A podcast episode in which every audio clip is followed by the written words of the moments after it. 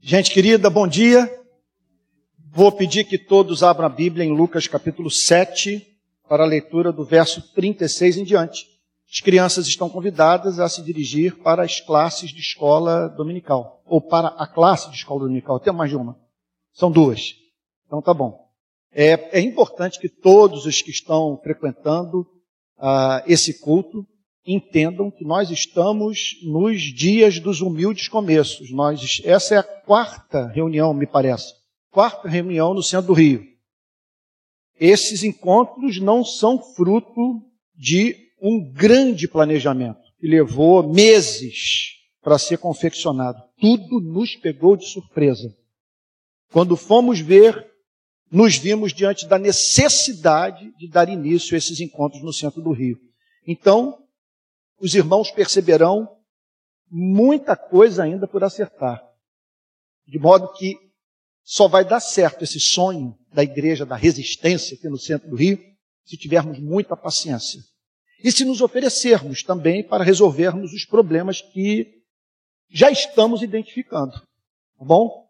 E acredito, contudo, que apesar de todas as nossas limitações, é o que nos aguarda vai encher os nossos olhos de lágrimas de gratidão. Estou certo disso. Então, Lucas capítulo 7, versículo 36. Todo mundo achou? Acharam? Ok? Então nós vamos ler. Vou pedir para que o irmão Emerson faça uma oração em voz alta, pedindo que Deus abençoe essa mensagem. Logo após a oração do Emerson, todos podem ficar sentados, tá bom? Eu não vou ler o texto todo agora, vou deixar para que a gente leia verso por verso e à medida que formos avançando, aplicações serão feitas é, dos versículos analisados. Então vou pedir para o Emerson orar. Os irmãos podem ficar sentados. Vou pedir que vocês mantenham a Bíblia aberta, tá bom? Para que possam todos acompanhar, verso por verso, a exposição dessa passagem extraordinária. Então diz assim a Bíblia: Um dos fariseus convidou Jesus para que fosse jantar com ele. Então aqui nós estamos diante de dois fatos. O primeiro fato é que quem faz o convite é um membro da seita mais radical do judaísmo dos dias de Jesus. Nós estamos, portanto, diante de alguém muito preocupado em obedecer o Antigo Testamento e também em manter uma atitude de sujeição as tradições que o movimento farisaico havia somado às tradições do Velho Testamento. E ele convida o Senhor Jesus para que o visitasse. Uma atitude bastante diferente daquela demonstrada pelo centurião, que declarou que não era digno de receber a visita de Cristo em sua casa. Então é muito importante que de antemão extraiamos uma lição desse verso 36. Deixa eu só abrir um parênteses assim. Assim eu vou estar fazendo até o final dessa narrativa. Tá bom? Leio o verso, faço comentário e prossigo. São dois métodos, nós estamos começando aqui a igreja, são dois métodos que existem, clássicos de pregação pegarem a história da tradição de púlpito reformada, nós veremos duas formas de se usar o púlpito para edificar a igreja. Numa, o pregador pega uma passagem como essa e extrai dela uma declaração geral, ok? Defende essa declaração geral a partir da apresentação de, de alguns pontos que ele procura defender usando raciocínio lógico, ilustrações, passagens correlatas da Bíblia. Em seguida, é, essa pregação é acompanhada de uma aplicação e uma conclusão final. Na aplicação, o pregador procura mostrar os desdobramentos práticos das verdades ensinadas e depois uma amarração final, uma grande conclusão. Então vocês vão me ver aqui é, variar de método. Às vezes eu vou usar esse método de pregação clássica. Esse método é encontrado nas pregações de John Stott, do grande Jonathan Edwards. E o método que eu vou usar hoje é encontrado na pregação de Martin Lloyd Jones e voltando quase 500 anos, de João Calvino. Calvino pregava exatamente da forma como eu vou estar expondo essa passagem hoje. Li o versículo, o interpretava e o aplicava. E assim, então, sucessivamente, até chegar ao final do exame da passagem. Tá bom? Então vamos voltar ao texto. É, nós não podemos dar como líquida e certa a comunhão com Deus. Como se Deus fosse obrigado a se relacionar conosco. Me parece que faltou esse entendimento ao fariseu, que julgou que estava prestando um serviço a Cristo ao convidá-lo para dividir a mesa com Jesus em sua casa. Olha, o cristianismo só funciona na vida daquele que vê esse amor como surpreendente. O fato de sua oração ser ouvida e até mesmo de Deus usar. O cristão nunca se comporta como esse fariseu. Qual é a característica desse comportamento? Uma familiaridade é fruto da soberba, da autossuficiência moral. Ele julgava que Cristo tinha mais que aceitar o seu convite de visitar a sua casa. Então é muito importante, essa, eu, eu, eu diria que esse aqui é o cristianismo vivido a todo vapor. O que caracteriza a autêntica vida cristã? O senso de indignidade. Por isso que a primeira bem-aventurança é a humildade. Bem-aventurados os humildes de espírito, porque dos tais é o reino dos céus. E humilde é aquele que se surpreende de ser tratado com tanta graça pelo seu Criador. É essa atitude do seu coração, você se surpreende com o fato da sua oração ser ouvida? Se você não se surpreende com o fato dele o tratar com amor, o usar, suprir suas necessidades básicas, você deixou de fazer uma avaliação realista sobre sua condição moral. Qual é a sua condição moral? Alguém desesperadamente dependente do amor perdoador de Deus. E essa verdade, ela perpassa essa narrativa inteira. Que o, cara, o que caracteriza a vida do verdadeiro convertido é o estado de perplexidade em face da revelação desse amor imerecido do Criador. Um dos fariseus convidou Jesus para que fosse jantar com ele. Jesus entrando na casa do fariseu, Jesus entrando na casa do fariseu. O que significa? Muito amor muita graça, muita bondade. Jesus não tinha obrigação de estar ali. E o fariseu não estava prestando um serviço a Cristo. Ele o convidou. E só o fez porque Deus é gracioso. E Deus moveu o seu coração a tal o que, contudo, deveria ser conduzido por esse fariseu na mais absoluta dependência do amor gracioso do Criador. E o texto prossegue dizendo: Então Jesus, entrando na casa do fariseu, tomou lugar à mesa. Segundo os historiadores, segundo tudo que é ensinado nos livros sobre história dos costumes no primeiro século, ele não sentou numa cadeira, literalmente, com uma mesa tá, diante dele.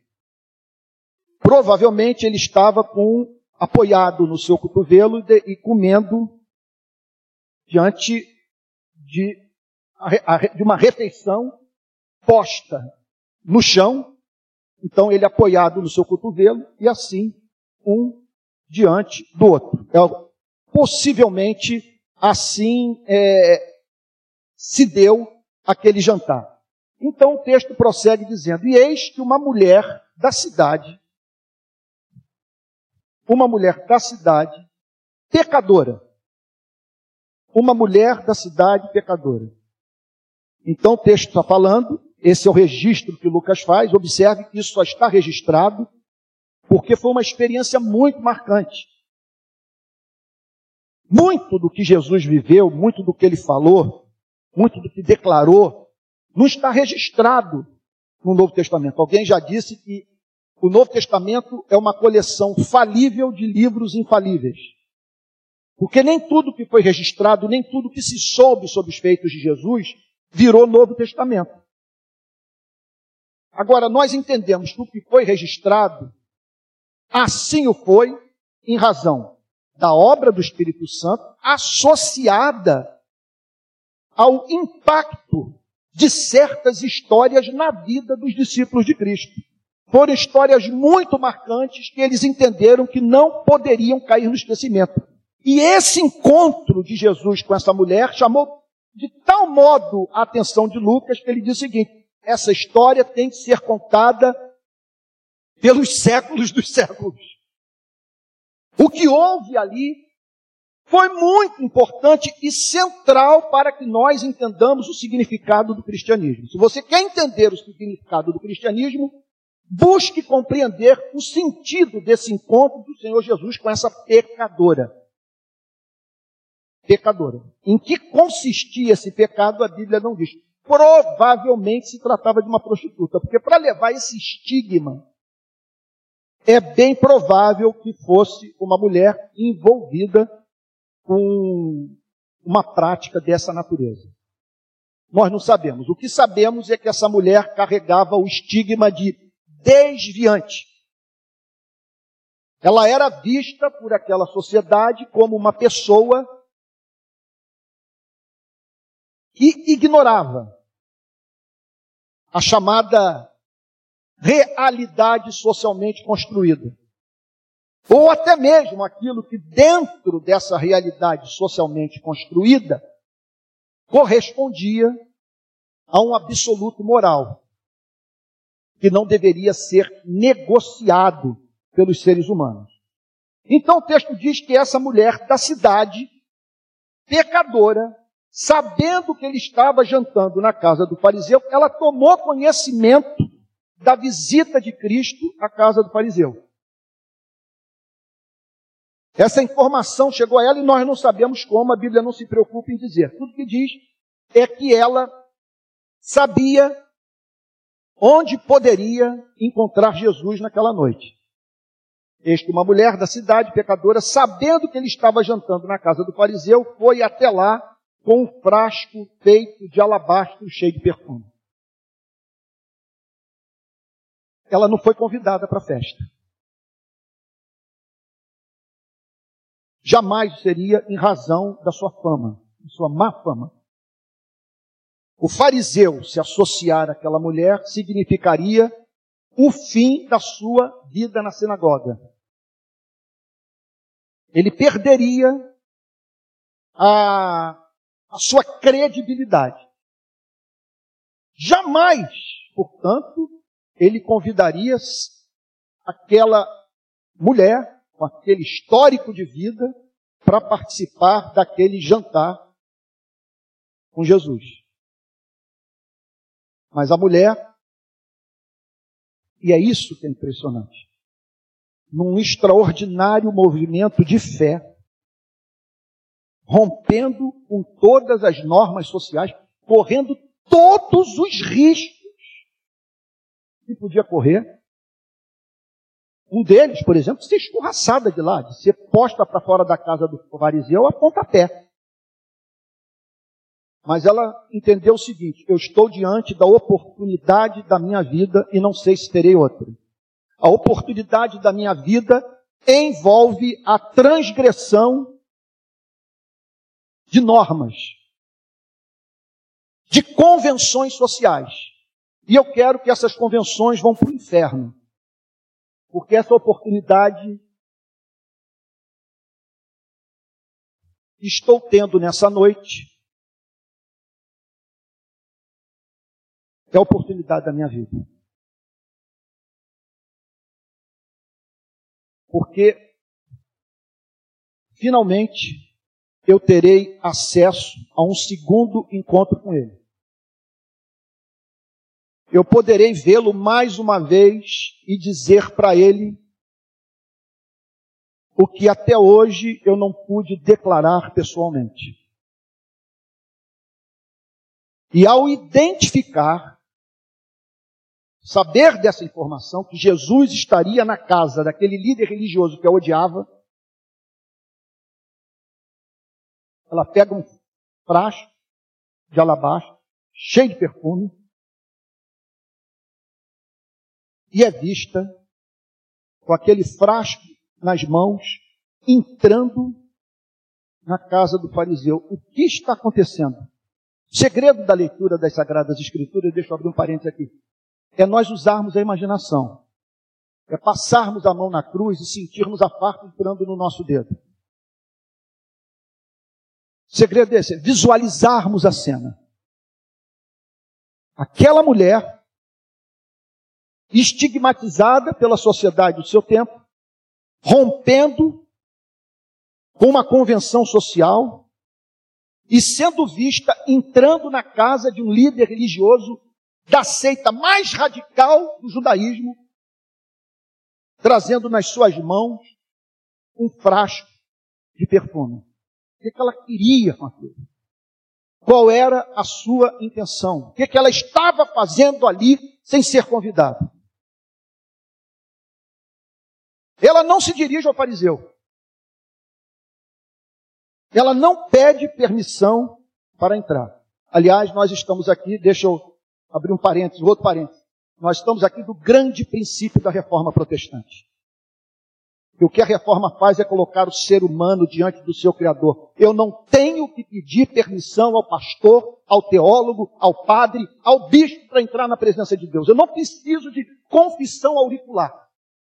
Eu não preciso da igreja para ser perdoado e acolhido pelo Criador.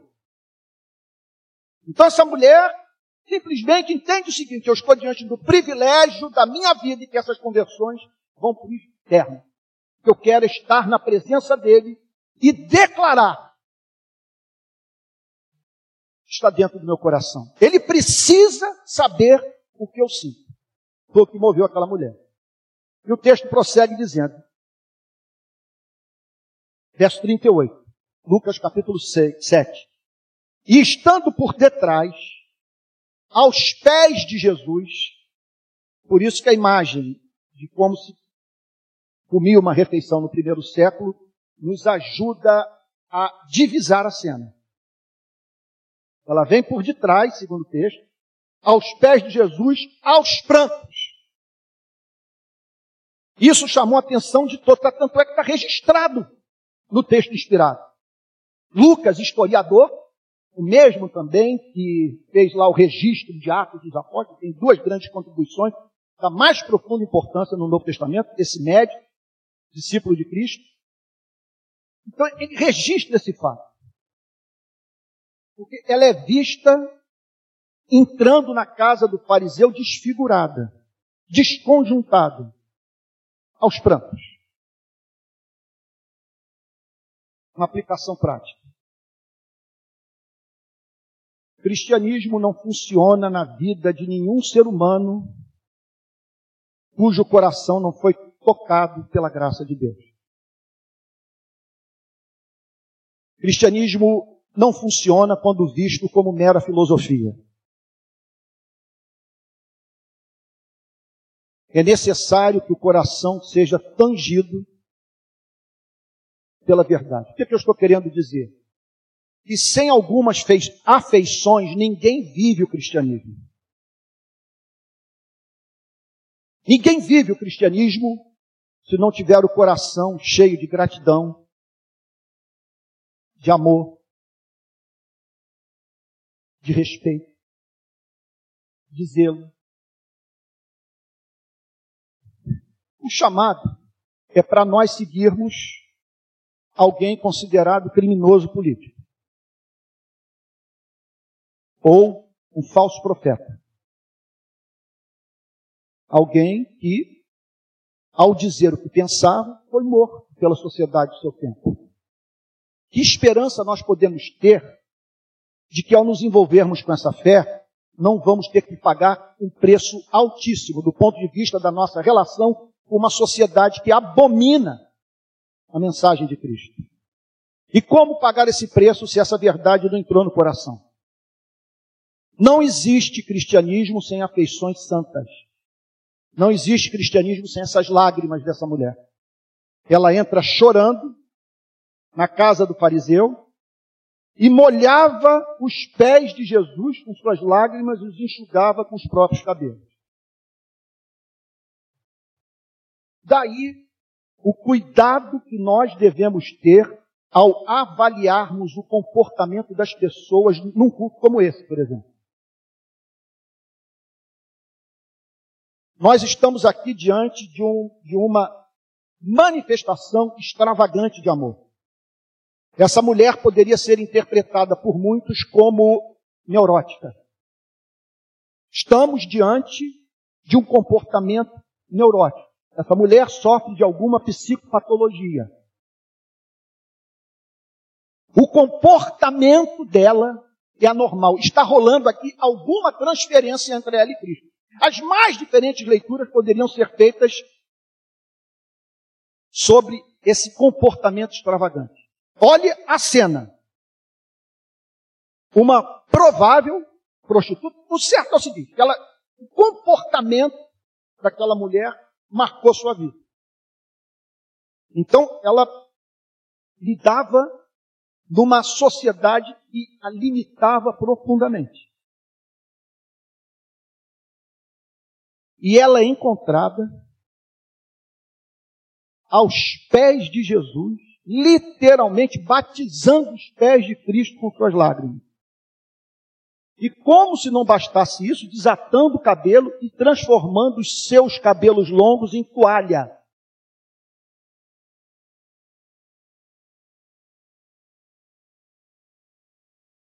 O que eu quero dizer é que, se num culto como esse, o Espírito Santo vem sobre sua vida e a minha vida, nós vamos entender o comportamento dessa mulher.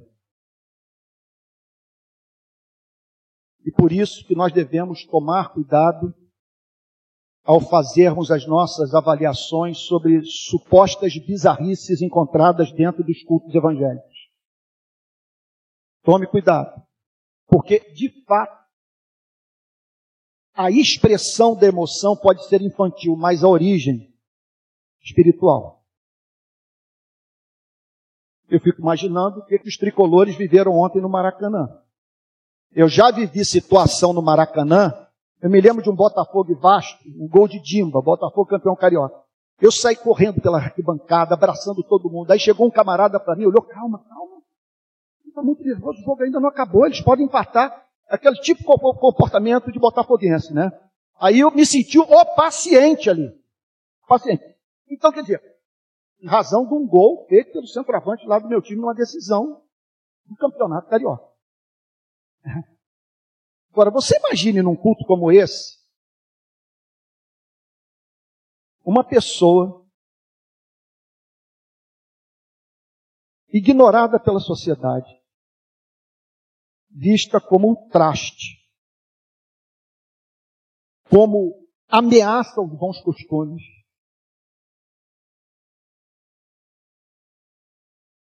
Tomando consciência de que Deus a ama, que é a esperança para a sua vida. Essa pessoa pode literalmente perder as forças físicas e desmontar. Esse comportamento extravagante não significa em si que o Espírito Santo está agindo. Estão lembrados de Jesus entrando em Jerusalém? As pessoas tiraram as suas roupas, literalmente jogaram no chão para que Jesus pudesse atravessar o caminho montado num jumentinho. Estão lembrados da cena? Vocês estão lembrados da multidão dizendo Osana ao que vem em nome do Senhor? Osana nas alturas? Uma semana depois, aquelas mesmas pessoas estavam pedindo a crucificação de Cristo. Então, cantar alto e forte num culto não é sinal de que o Espírito Santo está agindo. Mas também não é sinal de que o Espírito Santo não está agindo. Porque a origem do comportamento, da emoção, pode ser espiritual. E a administração ser infantil. Mas aqui, como chamar de infantil uma pessoa ignorada pelo todo de uma sociedade? Ela não havia sido posta atrás das grades, porque não havia legislação para aquilo, mas ela estava experimentando a pior espécie de coerção que existe. Então, outro tipo de prisão, que é a coerção social. Ignorada limitada nas suas escolhas, com aquela marca que a religião havia posto em sua vida, pecadora. Mas aí a cena. Um homem que, se, que era considerado profeta, em contato íntimo com uma pecadora. Ele não é visto pedindo para ela se retirar. Ele não a condena. Ele não acusa. Ele simplesmente dá liberdade para que aquela mulher prosseguisse no seu estranho culto, que consistia em banhar os pés de Jesus com suas lágrimas e os enxugar com seus cabelos. Então, até aqui nessa história, essas são as informações que nós temos. Jesus na casa de um religioso ultra radical, membro da seita mais radical do judaísmo, a seita dos fariseus, à mesa, com o jantar subitamente interrompido pela chegada de uma pessoa considerada pecadora e que não havia sido convidada a participar daquele jantar. Pois bem, o que vem agora adiante nessa narrativa é de fazer a gente chorar. É muito comovente. O texto prossegue dizendo: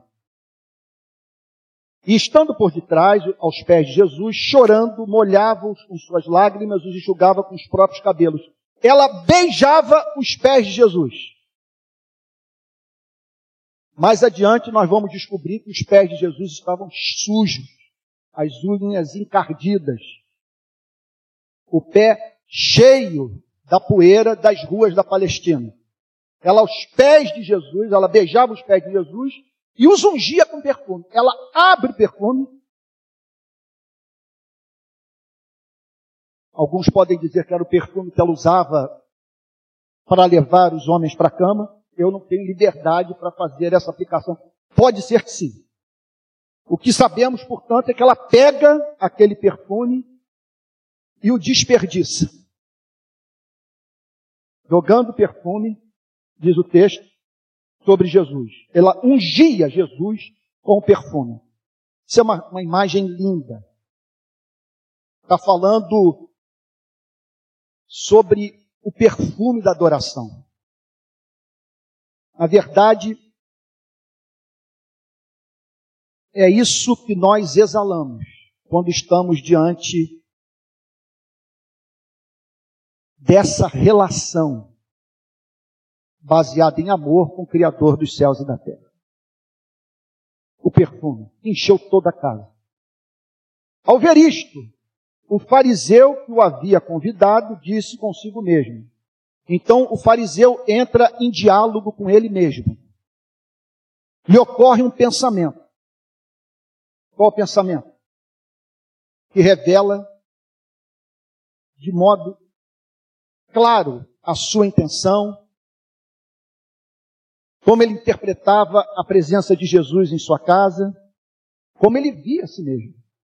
Ao ver isto, o fariseu que o havia convidado disse consigo mesmo: se este fosse profeta, porque ele estava analisando cada gesto de Jesus. Ele não havia chamado Jesus a visitar sua casa, participar daquele jantar, por amor, por interesse em conhecer a sua teologia, movido por encanto. Simplesmente ele estava testando Jesus. Ele estava querendo tirar da boca do Senhor Jesus alguma coisa que o condenasse. E aqui uma suspeita se levantou. Qual era o motivo da suspeita? O fato de que Jesus batia manhã, tarde e noite nas instituições religiosas do primeiro século. Ele dizia, ele chegava ao ponto de dizer: esses pastores, eles não entram no reino dos céus e não deixam ninguém entrar. E quem tem contato com a sinagoga fica duas vezes pior.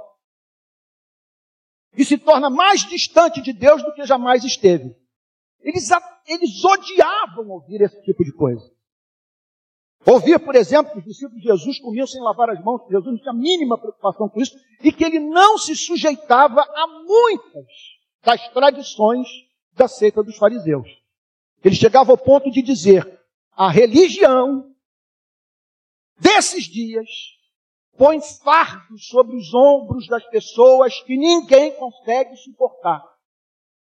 Foi criado em Israel um ambiente psicopatológico. A forma como se fala sobre Deus nessa nação adoece as pessoas e as torna propensas ao desenvolvimento das mais diferentes psicopatologias. Eles atam fardos pesados sobre os ombros das pessoas. Eles põem na boca de Deus o que Deus nunca falou. E pessoas vivem em agonia de consciência por não cumprirem normas que Deus nunca prescreveu para ninguém. Gente, como que nós não jamais lide com uma instituição como essa sem questionar? Sem fazer perguntas, porque o, o, o poder disso aqui, nos distanciar de Deus, nos adoecer, é concreto concreto. Nunca entre num lugar como esse desarmado. E a melhor forma de você lidar com a instituição é conhecendo o Evangelho. É o Evangelho que vai libertá-lo do poder corruptor das instituições religiosas. Bom, o texto declara que ao ver isto, o fariseu que o havia convidado disse consigo mesmo: se este fosse profeta, se de fato ele fosse um enviado de Deus, um porta-voz de Deus, quer dizer, um arauto da palavra de Deus, bem saberia quem e que tipo de mulher é esta que está tocando nele. Ele saberia, portanto, que ela não é digna de estar na minha casa e que nenhum profeta de Israel manteria proximidade com essa mulher. Ele não permitiria jamais que ela tocasse no seu corpo. Que há muito, se ele fosse profeta, ele já teria repreendido essa mulher por conta desse comportamento. Essa mulher não, essa louca.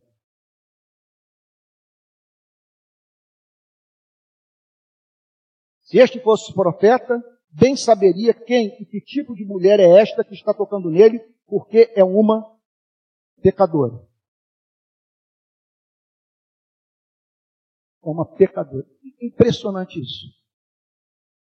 Quer dizer, em razão do fato de uma pessoa estar vivendo uma, uma determinada espécie de vida com a qual eu não concordo, eu me relaciono com ela sem a mínima consideração pela santidade da sua vida. Naquilo em que todos os seres humanos são santos, são especiais para o seu Criador, porque foram gerados por Deus. E ele priva essa mulher daquilo que poderia livrá-la da sua condição, que é a pregação da palavra de Deus em amor. O texto prossegue dizendo: Jesus se dirigiu ao fariseu e lhe disse, que significa, portanto, que Jesus era capaz de fazer análises intuitivas das pessoas, o que a Bíblia proíbe que você e eu façamos. Não podemos fazer isso. Análise intuitiva. Essa semana eu estava malhando na academia, mas fui sem óculos. Eu sou míope. Eu não consegui enxergar ninguém. E tem um rapaz na academia, que eu acho que ele sabe quem eu sou. Ele me parece homossexual. E eu quero muito que ele se sinta amado por mim. Eu, e eu, míope, eu só via a silhueta das pessoas. Falei, é ele ou não é? É ele ou não é? Meu Deus, ele achar que eu estou com preconceito. Eu fiquei apavorado, eu não sabia mais fazer supino, que eu fazia o tríceps, aquela coisa toda. Falei, meu Deus, ele não pode estar pensando que eu estou ignorando, que eu vi e que não quero falar com ele por conta das escolhas que ele fez na vida. Eu preciso saber. Aí eu fui me aproximando, aproximando, aí chegou uma hora, eu falei, não acho que é ele. Olha, eu prefiro errar. Eu prefiro cumprimentar uma pessoa que eu nunca, sabe, que eu, que eu, que eu nunca vi na vida, a correr o risco dele achar que eu ouvi, que eu ignorei. Falei, fulano, aí ele, oh, e aí tá, lá falou comigo, quando ele chegou perto, ele, é ele. Sabe? Então, é, é, então é isso. Tem, é, até ele poderia ter passado ali por alguns instantes, pensando o seguinte, poxa, o cara me conhece, já conversamos aqui, malhamos juntos há anos, e ele pô, me viu e não conversou comigo. Eu, sem, sem meus óculos é, de grau, né? Então, daí, eu fiquei pensando nisso. Como que é sábia a injunção tão presente na mensagem de Cristo de jamais fazermos leituras intuitivas sobre a vida das pessoas. Nós não temos o poder de ler coração. E dizer quem é quem no reino de Deus, quem vai para o céu, quem não vai. Nós não temos essa autoridade. Esse é o sentido de não julgueis, para que não sejais julgados. Agora, Jesus era profeta. E ele leu a mente do fariseu. Ele ouviu o diálogo que o fariseu manteve consigo mesmo. Qual diálogo? Se este fosse profeta, bem saberia quem e que tipo de mulher é esta que está tocando nele, porque é uma pecadora. Jesus aí se dirige ao fariseu e lhe disse: Isso é uma coisa impressionante. Impressionante. Um diálogo. Olha, se você prestar atenção, muitas vezes nós entramos em diálogo com Deus justamente dessa forma. Nós passamos a pensar em algo e, e faz com que se estabeleça um diálogo na nossa mente. E muitas vezes nós pensamos que esse diálogo é um diálogo que se dá apenas dentro do aparelho psíquico humano. Mas, à luz dessa passagem, pode ser simplesmente o Criador, no, no imenso amor que tem pela sua vida, sugerindo palavras para você. Foi a experiência que eu vivi, uma crise de ansiedade que eu sofri. O pessoal que veio lá da Barra da Tijuca, me perdoe que você já deve conhecer essa história e se lembrar dela. Eu estava no shopping Leblon, quando o meu carro chegou ali na lagoa, é, com perdão da, mão, da má palavra, perto do estádio do Flamengo, eu fui tomado de uma crise de ansiedade horrorosa. O que, que me ocorreu? Alissa é minha filha temporã. Eu tenho Pedro, de 31, Alissa, de 11. Me ocorreu o seguinte pensamento. Ela vai viver mais tempo sem a minha presença do que eu estando ao seu lado. Meu Deus, a minha menininha, minha garotinha nesse mundo sem a minha proteção. Ela não vai ter os meus conselhos, não vai ter o meu amor, eu fiquei petrificado. Eu dirigi o carro pensando eu morto e ela sem a minha companhia. Aí eu estava indo na direção do Rebouças, então passei ali, né, né, o Caiçaras, ali o Monte Líbano, fui andando, passei por Ipanema, passei pela curva do Calom. Quando eu cheguei no Maitá, parei num sinal. Parei no sinal de trânsito eu ouvi uma voz. Não, veja só, não literalmente. Mas no meu espírito eu ouvi uma frase que me dizia tão somente o seguinte: eu sei. Eu conheço sua preocupação. Sei que você está pensando em termos de raciocínio lógico. Conheço o amor que você tem por essa menina. E um amor que não pode ser comparado ao amor que eu tenho por ela.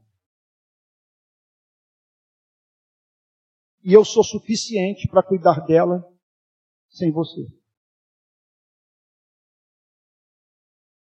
Eu só vi, eu sei. O processo de raciocínio foi todo com base nessa frase, eu sei. Eu falei, se ele sabe, atravessei o Rebouças, provando da promessa da carta de Paulo aos Filipenses, capítulo 4. Não andeis ansiosos por coisa alguma. Em tudo, porém, sejam conhecidas diante de Deus as vossas petições pela oração e súplica com ações de graças. E a paz de Deus, que excede todo entendimento, guardará as vossas mentes e os vossos corações em Cristo Jesus. Então, o Senhor Jesus ali leu o pensamento do fariseu. E Jesus se dirige a ele: Simão, tenho uma coisa para lhe dizer. Ele respondeu: Diga, mestre. É impressionante isso, né? Diga, mestre, se esse fosse profeta e agora o chama de mestre. Jesus continuou. Aí Jesus conta uma historinha para ele. Esse era o método de Cristo de ensinar. E é por isso que nós temos cristãos na Universidade de Harvard e cristãos na Rocinha, que Jesus ensinava por parábolas. Certo credor tinha dois devedores. Ele pega uma história do cotidiano da Palestina do primeiro século.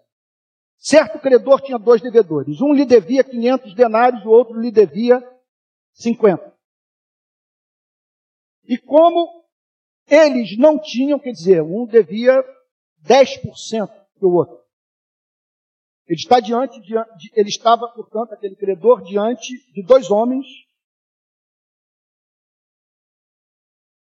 que igualmente mantinham essa espécie de relação com ele. Tinham recebido algum benefício e não honraram um compromisso assumido. Só que um muito mais do que o outro. E como eles não tinham com que pagar, olha, esse é o fato. Como eles não tinham com que pagar. Uma dívida era considerada muito maior do que a outra, mas havia uma semelhança entre elas. Qual? A incapacidade de ambos os devedores de pagarem a dívida que haviam contraído com aquele credor. Esse é o ponto. Esse é o ponto. Então vamos comparar um soldado nazista no campo de concentração com a mãe, com a sua filhinha de cinco anos, de mãos dadas com ela, e ele dizendo para o soldado: o senhor não consegue se compadecer dessa menina. O senhor vai colocá-la nessa câmara de gás. O senhor vai fazer isso com ela? E essa mulher se deparar com um olhar indiferente do soldado alemão. Agora nós podemos pensar no comportamento desse fariseu.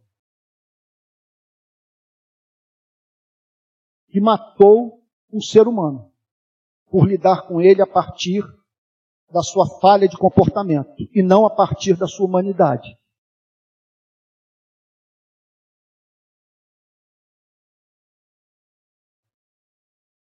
pecados diferentes.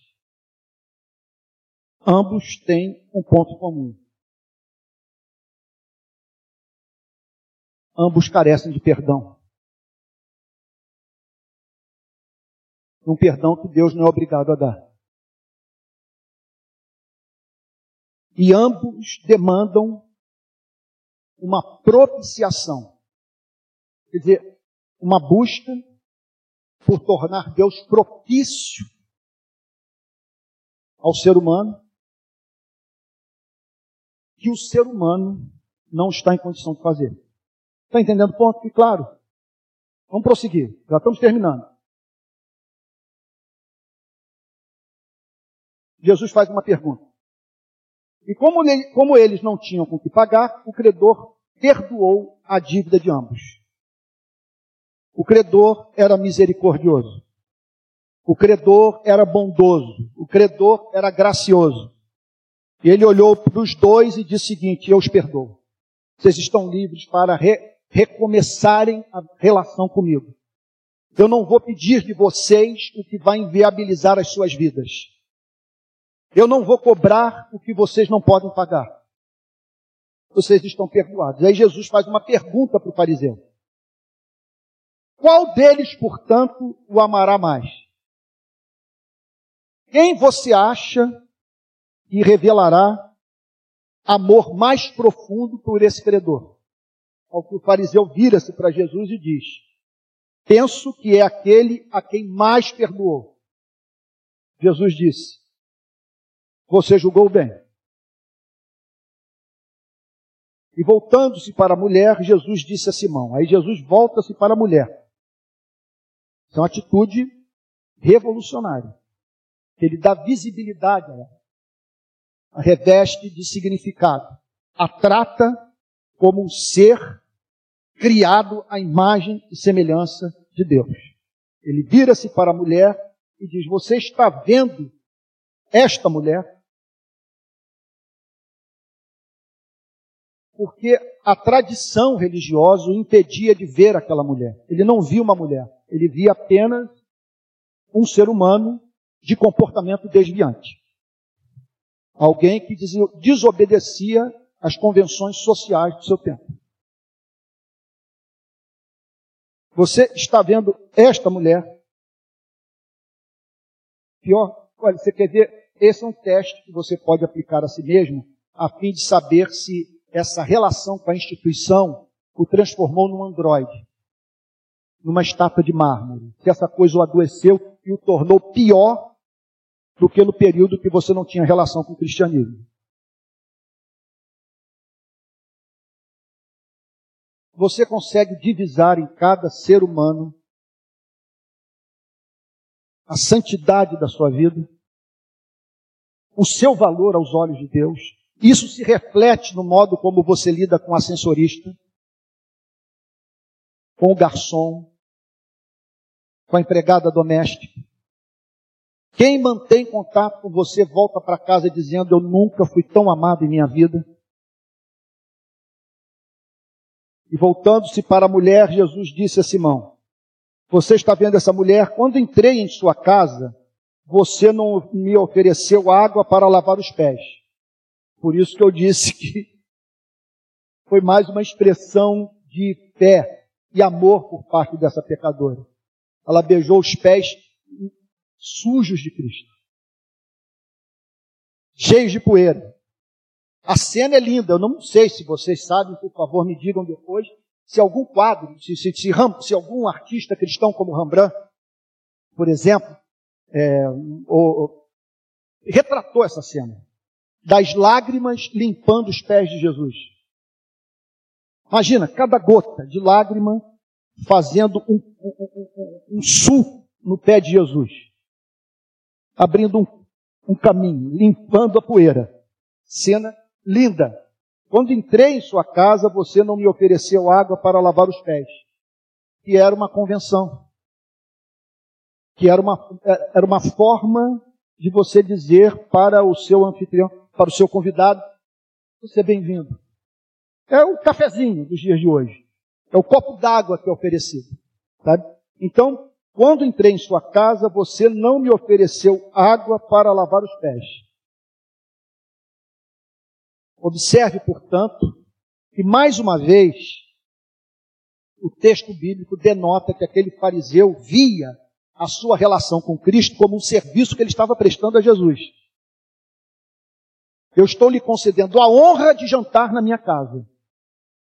Aí Jesus vira-se para ele e diz: que ele em nenhum momento se relacionou com Jesus como mestre. Que havia um descompasso entre a sua profissão verbal de fé e o seu coração. Então entrei na sua casa, você não me ofereceu água para lavar os pés. Esta, porém, molhou os meus pés com lágrimas e os enxugou com os seus cabelos. Isso faz lembrar muito a história lá do Blade Runner, o caçador de androides, a cena que eu acho que todo semestre eu vejo aquela cena há mais de 30 anos.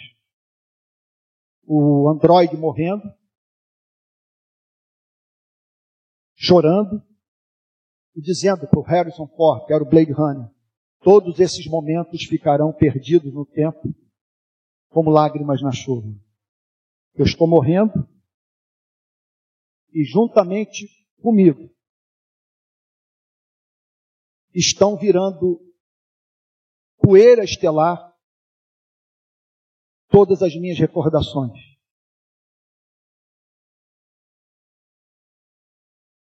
Tudo que vivi, tudo que senti. Eu abro um parênteses para dizer o seguinte: essa é a crise da modernidade.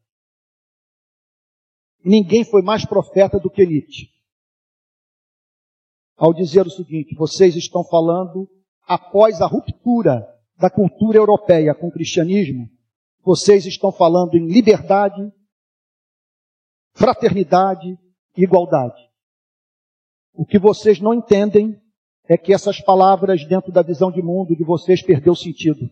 Isso é terminologia cristã. Remova o fundamento intelectual desses valores e não tem mais sentido em falar deles. Isso é etnocentrismo europeu. Não tente levar isso para o mundo islâmico. Não tente levar isso para a Ásia. Não tente levar isso para a África. Isso é cabeça de europeu. E vocês têm que ter peito de lidar com o vazio de Deus. E, e, e, e sabedores do fato que vocês estão semeando para o nada. Caminham inexoravelmente para a morte. É por isso que Blade Runner é um filme profético. Que ele põe o dedo na ferida. Porque é isso, esse é o grande fato. Ou Jesus está certo, ou o androide do Blade Runner. O androide diz: todos estes momentos ficarão perdidos no tempo como lágrimas na chuva. Jesus diz: naquele dia vocês ouvirão. Vinde benditos do meu Pai para o reino que tenho preparado para vocês. Porque eu tive fome e vocês me deram de comer. Eu tive sede e vocês me deram de beber. Eu estava nu, vocês me vestiram. Eu estava preso e vocês foram me visitar. Vocês foram fiéis no pouco, sobre o muito eu os colocarei. Entrem no gozo do Senhor. Nós temos que fazer essa escolha. E se você me perguntar por que eu não sou candidato a cargo nesse país público, por que eu não estou nas eleições do, desse ano. Eu acho legítimo. Se eu fizesse, não pediria perdão a ninguém. Como diz João Calvino, é um dos chamados de Deus mais lindos que se possa conceber. Você servir a sociedade como político. Mas não é o meu chamado. Nada me demove da paixão de proclamar essas verdades, de dizer para as pessoas que a vida tem sentido. E tem sentido porque Blade Runner está errado. Sabe, a verdade está com o Evangelho de Jesus Cristo. E diz que nós vivemos num mundo que até o copo de água fria oferecido por um ser humano por amor a ele, entrará para a memória de Deus. Louvado seja o seu nome. Então, quando entrei em sua casa, você não me ofereceu água para lavar os pés. Esta, porém, molhou os meus pés com lágrimas e enxugou com seus cabelos. Você não me recebeu com um beijo na face. É um aperto de mão. Você não me recebeu com um beijo na face. Ela, porém, desde que entrei, não deixou de me beijar os pés. Gente, deixa eu abrir mais um parênteses. Não há nada pior que possa acontecer na experiência com a instituição religiosa de você perder esse encanto. De você manter uma relação formal com o sagrado. De nada disso deixar assombrado. Nada disso encantar mais. O que Jesus estava dizendo é o seguinte: você está recebendo o Filho de Deus na sua casa. Eu não tenho direito de fazer essa exigência. Eu não tenho direito de pedir que lave os meus pés e me beijem. Isso é patético. Porque se vocês forem conversar com a minha mulher e perguntarem quem eu sou, ela vai dizer o seguinte: a sua figura pública não corresponde ao que você é dentro de casa. Você é cristão, eu sei, eu acredito que ela, ela acredite nisso. Mas ela conhece as minhas imperfeições. E sabe que eu não posso exigir essa espécie de amor de quem quer que seja. Aliás, essa é a maior crueldade que nós podemos praticar na vida. Exigir amor sem dar motivo para estima. Eu tenho que ficar surpreso das pessoas me tratarem bem. Eu não tenho que exigir que ninguém me ponha um tapete para eu passar. Quem eu sou? Sabe, eu sei que tem uma série de comportamentos na minha vida que eu não observo e que ferem as pessoas. E eu sei disso porque eu me relaciono com muitas pessoas cujo comportamento muitas vezes me afigura como mal educado E talvez ela nem saiba disso, porque simplesmente me recusa a falar.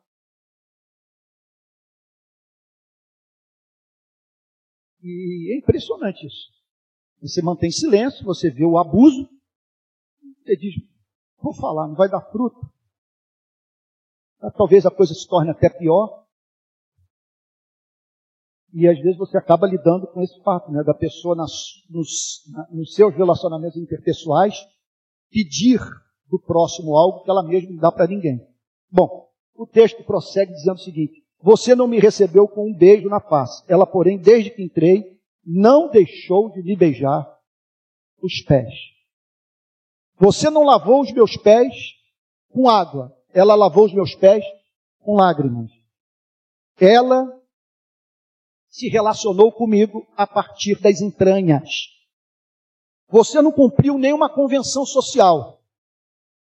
Ela me deu o amor que todo ser humano deveria dar àquele que o criou. Você não me beijou na face. Ela, porém, desde que entrei, não deixou de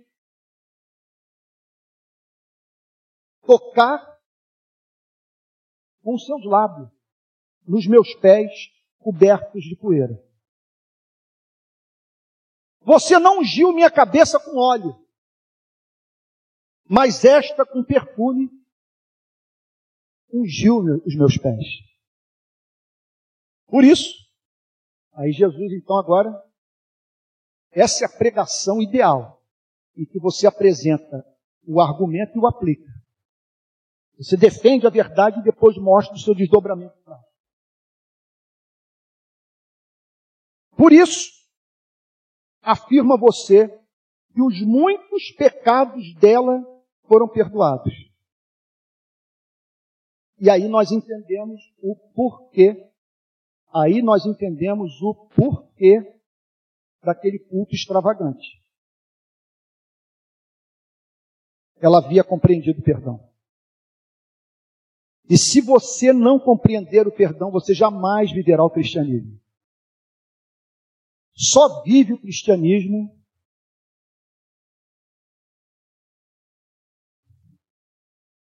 a ponto de tornar a prática do cristianismo espontânea aquele que se viu como objeto de um amor que não merecia. Agora observe um pouco a sociedade considerava aquela mulher pecadora. O fariseu considerava aquela mulher pecadora. Agora, surpreendentemente, para nós, que temos uma visão romântica de Cristo, o Senhor Jesus anuía ao veredito da sociedade do fariseu, dizendo o seguinte: de fato, ela está violando o que Deus da sua vontade revelou no Antigo Testamento. Qual é a diferença entre os fariseus, a sociedade, a sinagoga e Cristo? Na relação com aquela mulher. Então é muito importante que todos os que estão aqui entendam o valor da igreja da resistência que está nascendo aqui. Eu não entendo que para amar os que estão do lado de fora da igreja, eu tenho que negociar valor inegociável. E se demovermos a palavra pecado da vida, não existe mais igreja. Não existe. Porque nós estamos aqui pressupondo que é uma espécie de vida que nós não podemos viver porque somos cristãos. Logo, fica subentendido que nós é, cremos que alguns comportamentos não agradam o Criador. Então, na minha experiência com favela, na minha experiência com um movimento social, com a minha experiência na pista, vamos assim dizer, se você esperar para amar as pessoas, relativizar a ética, você logo cedo perderá o interesse pelos seres humanos. Eu não preciso relativizar os valores do sermão da montanha para amar a quem quer que seja. Talvez você esteja pensando em sexo. É claro que envolve sexo também. Nós não precisamos ter uma moral sexual como a presente em muitas igrejas desse país. Mas você querer eliminar a ética sexual do cristianismo, como é que eu tenho contato íntimo com o ser humano impunemente? Como é que eu toco no corpo de alguém, beijo a boca de alguém, toco no seio de alguém, ou deixo alguém me agarrar? Sem me preocupar com a santidade daquele com quem eu estou na cama me esquecendo do fato de que eu sou responsável por aquele que eu cativei. Então, o chamado dessa igreja que está nascendo aqui na BI não é um chamado à relativização do que é absoluto. Nós vamos sustentar a ética de Cristo, mas sem perder de vista o amor pelas pessoas. Eu não preciso justificar o seu comportamento para amar o próximo. Basta uma informação que eu tenho sobre ele. Você foi criado à imagem e semelhança de Deus. Realmente, eu posso dizer até, até para mim mesmo. E eu digo isso frequentemente nas favelas do Rio de Janeiro. O comportamento desse sujeito é repulsivo, é hediondo, é cretino, ele não tem o direito de pegar a namorada e dar surra de perna de três nela. E raspar sua cabeça porque ela não quer mais namorar com ele. E não venha com esse papo de que nós temos que usar a desigualdade social para justificar essa violação de direito. Ele raspou cabeça, a cabeça da moça adolescente. E os seus pais têm que curvar a cabeça quando cruzam com esse homem. Mas lá estou eu, na ponta, dizendo que há esperança para ele.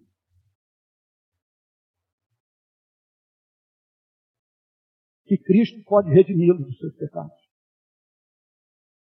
Que é possível ele recomeçar a vida.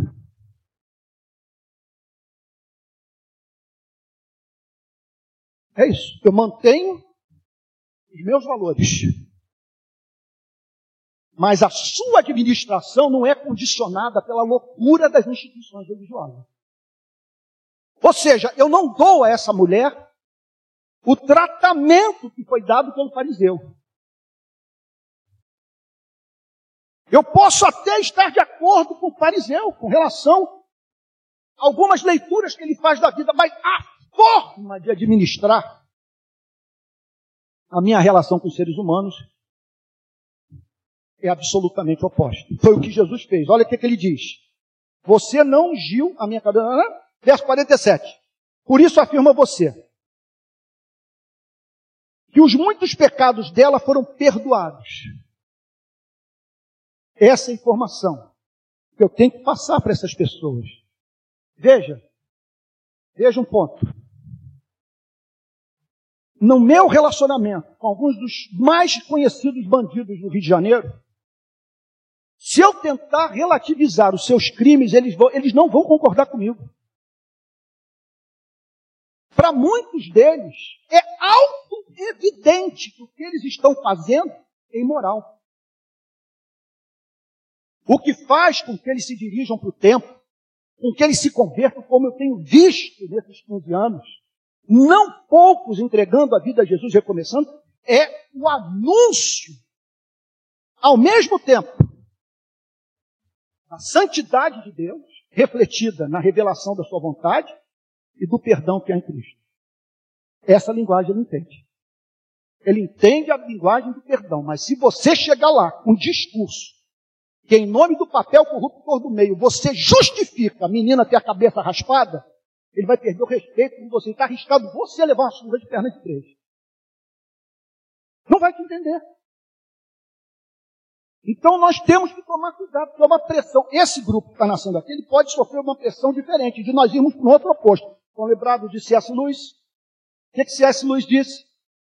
As forças das trevas nunca mandam um pecado só, mandam dois. A fim de que você seja levado para extremos opostos. Que representam flagrantes desobediências da vontade de Deus. Um extremo oposto é o comportamento do fariseu.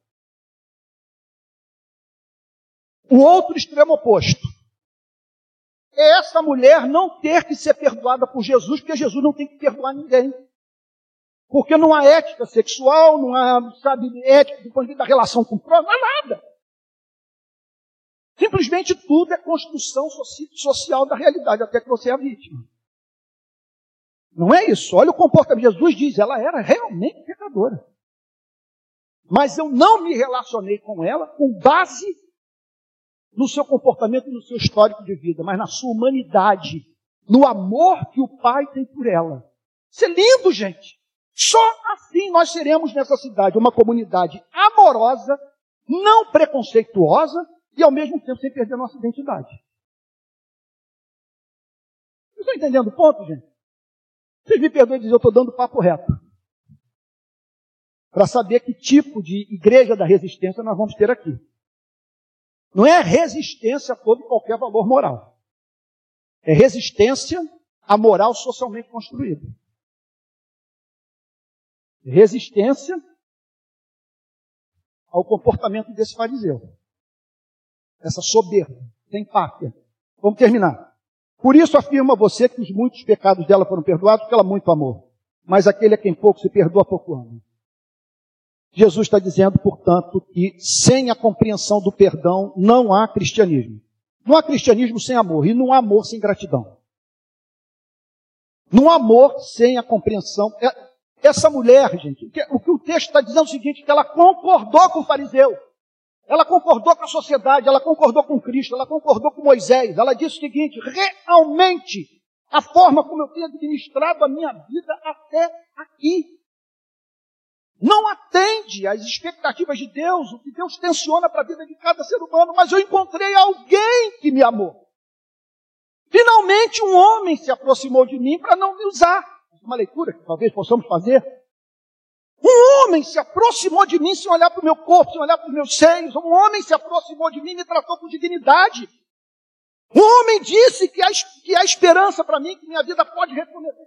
Glorioso, gente. Essa é a nossa missão no mundo. Nós não vamos ser respeitados por perdermos a identidade. Ah, claro que alguma coisa, nós temos uma família tem algumas coisas que têm que ser encontradas na nossa família pelo fato de nós sermos cristãos. O que, é que vocês acham? A forma como lidamos com o empregado, a forma como lidamos com o Estado, a forma como lidamos com o pobre, a forma como lidamos com o bandido, com tudo. Somos cristãos, então essa, essa presença de Cristo em nossa vida tem que se fazer é, é, é manifesta nessas mais diferentes esferas da nossa existência. Aí o texto termina, olha que coisa linda. Então Jesus disse à mulher: Os seus pecados estão perdoados. Ele não disse, não perca tempo com a moral burguesa da, da sinagoga. Não disse isso. Ele não disse, estão sobrecarregando você com fardos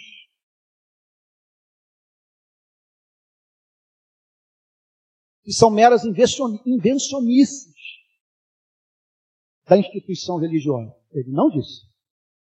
O que ele diz é: os seus pecados estão perdoados. Vou dizer uma coisa para vocês. A consolação mais profunda que uma pessoa sobrecarregada de culpa pode receber nessa vida não é aquela que muitas vezes é encontrada no, no outro extremo da igreja. Nós estamos correndo de uma coisa que pode nos levar para o outro lado. Que é você sentar com essa pessoa e dar para ela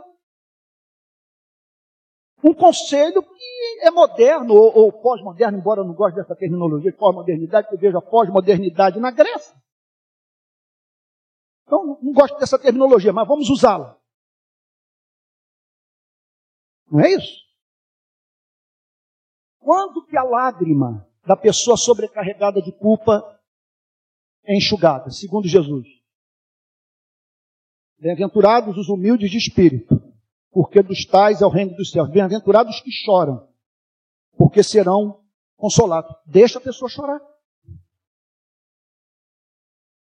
Não tratou com dignidade os pais, menosprezou o pobre, explorou o empregado, usou o corpo de alguém, Deixe a lei cumprir sua função.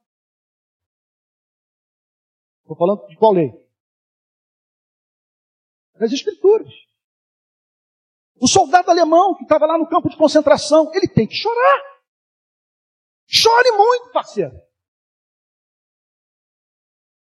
Você participou de uma carnificina. Mas eu quero lhe dizer que Deus amou o mundo de tal maneira que deu seu Filho unigênito para que todo aquele que nele crê não pereça, mas tenha vida. E aí então, a passagem, a narrativa termina Jesus com Jesus se dirigindo para a mulher. Os seus pecados estão perdoados. Aí sim a culpa é tratada. Aqui não há atribuição da responsabilidade humana para a genética, para a biologia, para o meio, para a classe social, para as experiências da primeira infância. Não. Esses dias eu falei para uma pessoa assim: olha, você tem um comportamento que agride. Eu não deixar claro para você isso é um desrespeito à sua vida. Porque lá você pode chegar à conclusão que eu estou me relacionando com você como se você fosse um doente. E por isso eu tolero tudo que você faz. Não, eu quero deixar clara a minha posição. Eu não posso aceitar o que você está fazendo. Isso é respeito, porque eu estou dizendo para você o seguinte: que eu não tenho você como um maluco. Que eu respeito. Eu acredito que está, você está em condição de regular no seu coração o que você diz para as pessoas. Agora, eu ficar sempre calado e tolerando tudo que você faz, isso é falta de respeito falta de respeito. Então, você chegar, por exemplo, num ambiente prisional e dizer que ninguém ali é responsável por nada, isso é falta de respeito. Você está dizendo o seguinte: você, o conceito de liberdade inexiste. Você não é responsável por nada. Nem pelos seus defeitos, nem pelas suas virtudes. Tudo é meio, tudo é bioquímica, tudo é, é sabe, tudo é arqueologia do, do, do, da alma, das experiências vividas dentro de casa com seus pais na primeira infância. Jesus não faz isso seus pecados estão perdoados. Os que estavam com ele à mesa começaram a dizer entre si: Quem é este que até perdoa pecado? Eu não vou, eu não vou comentar, senão eu não termino. Mas Jesus disse à mulher: A sua fé salvou você. Vá em paz. Entra na paz. Ainda que o templo não permita que você chegue às suas portas, ainda que você não entre na sinagoga, ainda que esse fariseu continue a odiá-lo.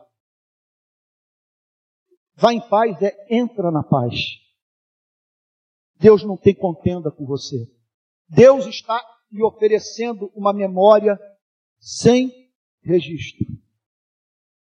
Deixe o passado passar e reconstrua a sua vida a partir dessa experiência de amor. Esse é o cristianismo. E é essa mensagem que nós queremos pregar no centro do Rio de Janeiro. Ela mantém os absolutos morais, mas anuncia a graça de Deus. Ela nos chama para, revelarmos o caráter de Deus ao mundo. Envolve a sua santidade, mas também o seu amor gracioso. E assim nós tratamos as pessoas com dignidade. Damos a elas a oportunidade do recomeço. Vamos ficar de pé e orar? Gente, que, que milagre! Estamos terminando hoje 25 minutos antes do horário da semana passada. Então, vamos ver se a gente consegue manter a marca aí de uma hora, uma hora e quinze, tá bom? Então, hoje estamos terminando menos. É só que eu peguei uma passagem muito extensa. E por isso não estamos saindo mais cedo. Mas vamos agora terminar orando, pedindo para que o Espírito Santo aplique a palavra de Deus no nosso coração, com graça, com poder. Vamos é, orar?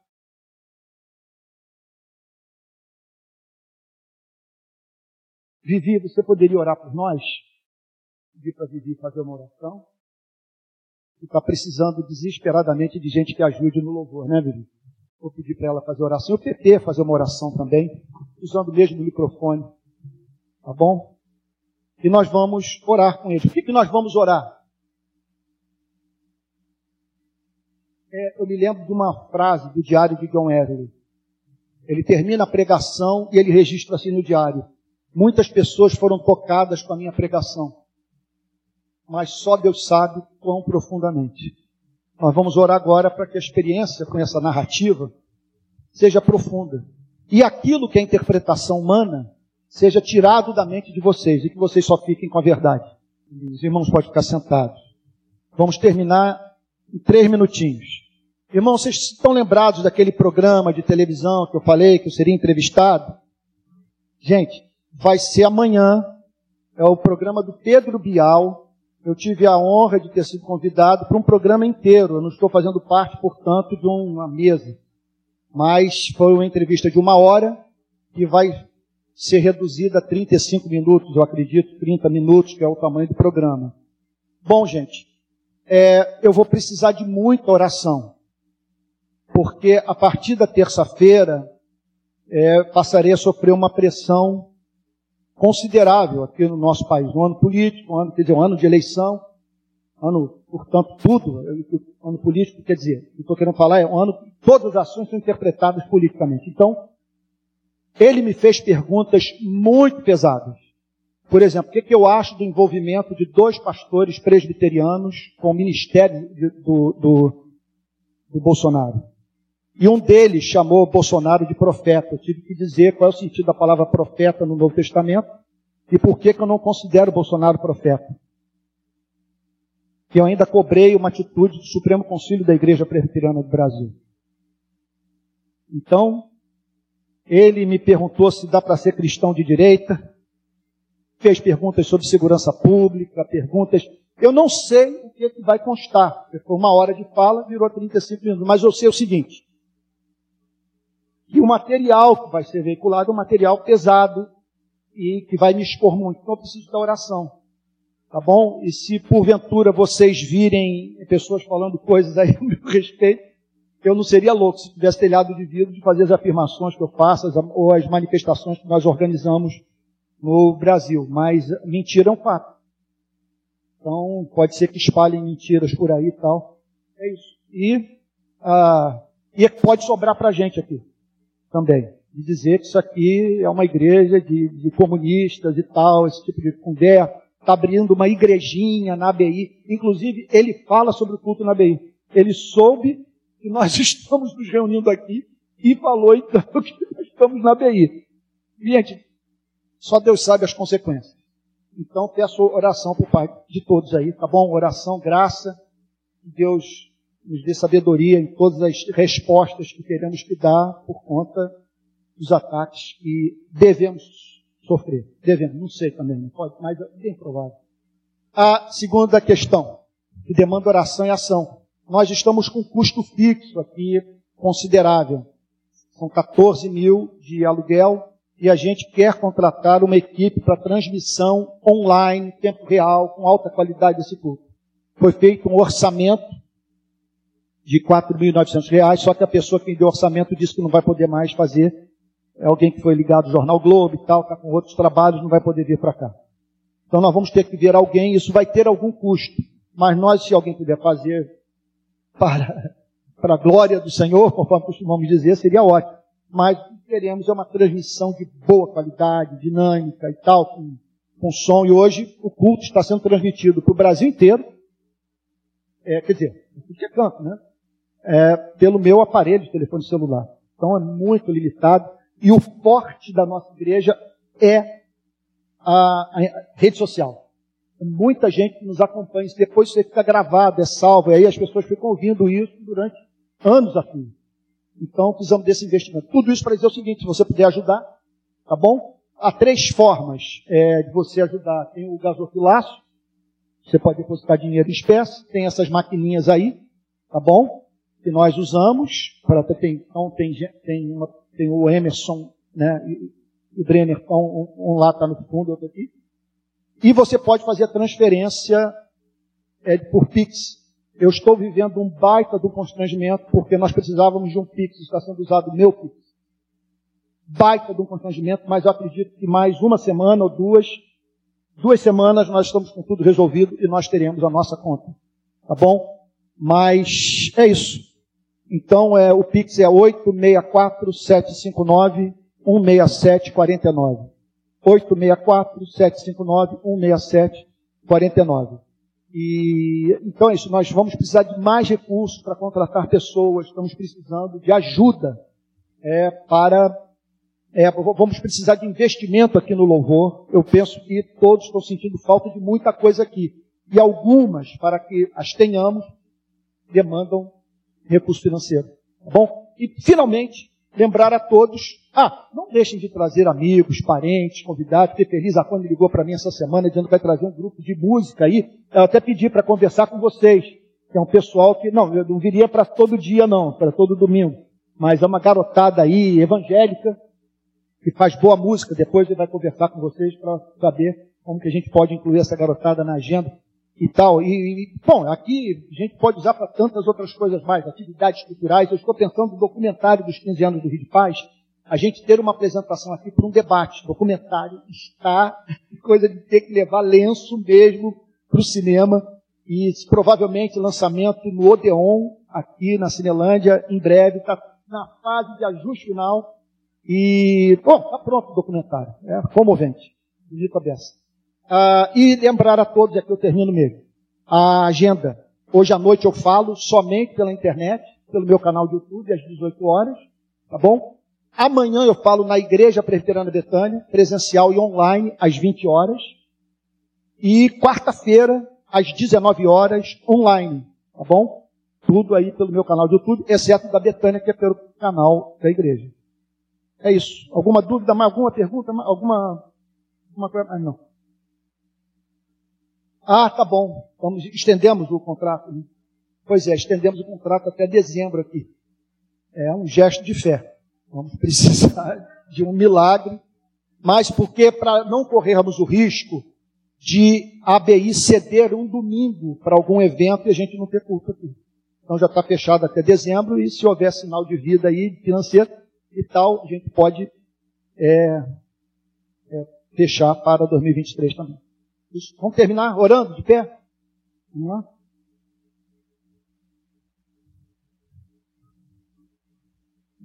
Esse tempo de internet, tá, a internet está um, ambiente tão pesado, que esses dias eu contei uma piada inocente e disseram que era preconceito e tal. Eu falei, ah, meu Deus do céu, até essa, uma piada que eu vou.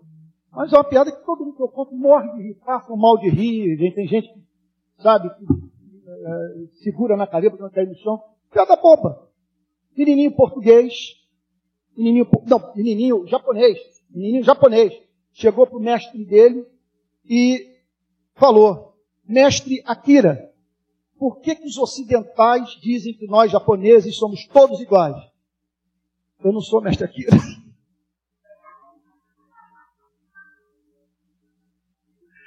Aí eu, eu, nem sei mais se eu não devia, se eu não devia ter contado essa piada, nem se eu deveria repetir, só sei que um japonês entrou lá falando, olha, você não pode contar esse tipo de piada aqui e tal, na, na rede social. Mas eu, que tenho cidadania portuguesa, piada aberta com, com português, né? Eu até morro de rir, né?